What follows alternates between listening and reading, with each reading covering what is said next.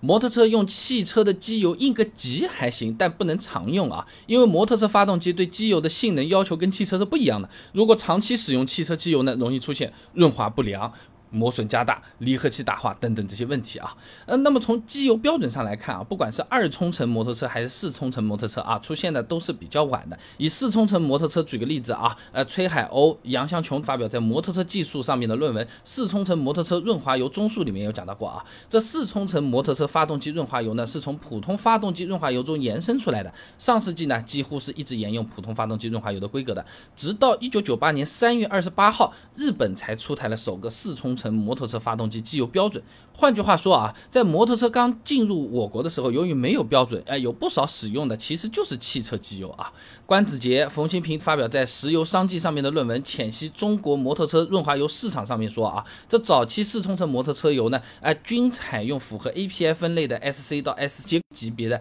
汽油机油。哎，它们除了包装形式不同啊，呃，质量和车用的汽油机油啊差不多的啊，几乎可以说是相同的。简单来讲啊，就是这个时候的摩托车机油啊，就是换。换了个包装而已啊。那么，之所以制定摩托车机油的标准，还是因为发动机对机油性能提出了不同的要求。就好像我们用普通的剪刀嘛，也能剪头发的，对不对？但用着不舒服，不太好用，不太剪得好，哎，自然就会发明专门剪头发的那个剪刀了啊。那首先，相比汽车发动机，摩托车发动机啊，它是更紧凑，设计转速也是更高的啊。嗯，徐广业、黄胜军等人发表在中国润滑技术论坛二零一八期中国汽车工程协会汽车燃料与润滑油分会上面的论文《摩托车发动机油台架评评定试验系统的探讨》里面有讲到过啊。这摩托车发动机呢是汽车发动机转速的一点五到二点一倍，升功率呢是汽车发动机的一点三到一点九倍。哎，这种高转速、高负荷的这种工作状态下呢，就需要摩托车机油具有更强的高温抗剪切性啊。哎，就好像我们跑百米冲刺，对鞋的要求有可能会更高一点啊。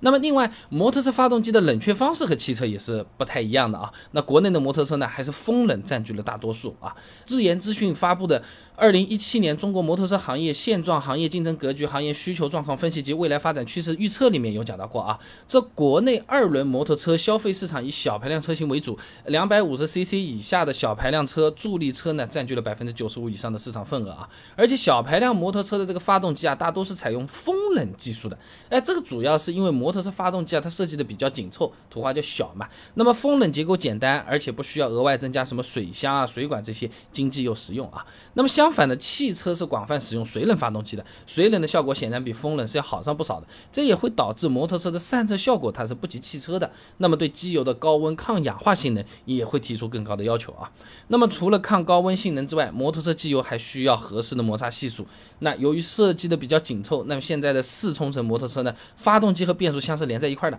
那么杨神正、叶小娟等人发表在《时代汽车》上面的论文《浅述四冲程摩托车润滑与汽车的异同》里面有讲到过啊，这。四冲程摩托车发发动机呢是与变速器相连接的，润滑油为发动机离合器传动装置三位一体的结构进行润滑啊。那不同位置的润滑要求上还是有些不同的。你比如说离合器的润滑呢，就需要机油具备一定的摩擦系数来防止离合器打滑。哎，这就好像呃我们洗头有专门的那个洗发露啊，洗澡有专门的沐浴露，洗脸有专用的洗面奶。那如果都用洗发露啊，那你你勉强凑合你当然是能用啊，天天这么用就不推荐了，对吧？那汽车机油就是不符合这个需求啊。孙瑞华、李文峰等人发表在润滑油上面的论文《S N 十 W 杠四里摩托车油的应用研究》里面就有讲到过啊。由于最新的 A P I I L S A C A C E A 哎这些标准加入了燃油经济性的要求，那所以许多汽车机油的配方啊都添加了摩擦改进剂。那如果用在摩托车湿式离合器里面，这种润滑油有可能会导致离合器打滑和能量损耗。哎，说人话就是我们汽车机。机油呢是为了省油，还会在机油里面添加这些改进剂来减小摩擦系数，而摩托车离合器的润滑刚好相反，它是需要一定的摩擦系数来防止离合器打滑的啊。那么从前面我们说的也可以看得到啊，现在我们汽车的机油啊已经不太适合摩托车了。长城润滑油官网上面也讲了啊，这四冲程摩托车发动机啊同汽车发动机在润滑结构和工况上有所不同，所以不能使用汽车机油来代替摩托车发动机油啊。那长期使用的话是会出问题的，就好像我们人吃的那个饭没有问题，哎，把这个饭同样就是给猫也来吃一份的话，嗯，有可能对猫来说的话盐分就超标了，长期给它吃它有可能会有问题啊。那何国成、王志刚发表在期刊《摩托车》上面的论文《四冲程摩托车机油的应用》里面有说到过啊，使用汽车机油代替摩托车机油呢，可能会导致摩托车发动机出现润滑不良、磨损增加、油品快速变质等等一系列的不良影响啊。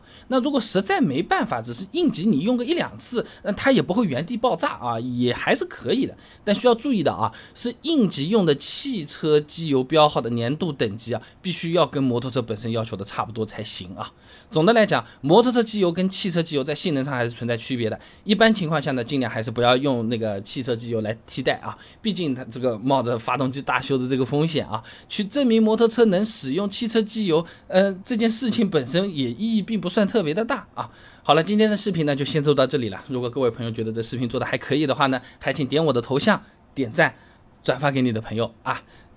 动力来源嘛，这个对我真的也是很重要啊。呃，而且这样你每天就能收到一段超过六十秒的汽车使用小技巧了。备胎说车，我们明天接着聊。